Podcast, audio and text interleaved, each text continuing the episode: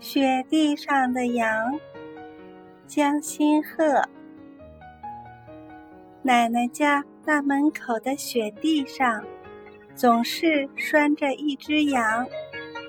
每天我都跑去喂它些菜叶。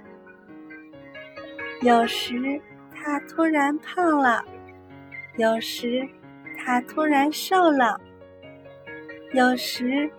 它突然高了，有时它突然矮了，有时它突然大了，有时它突然小了。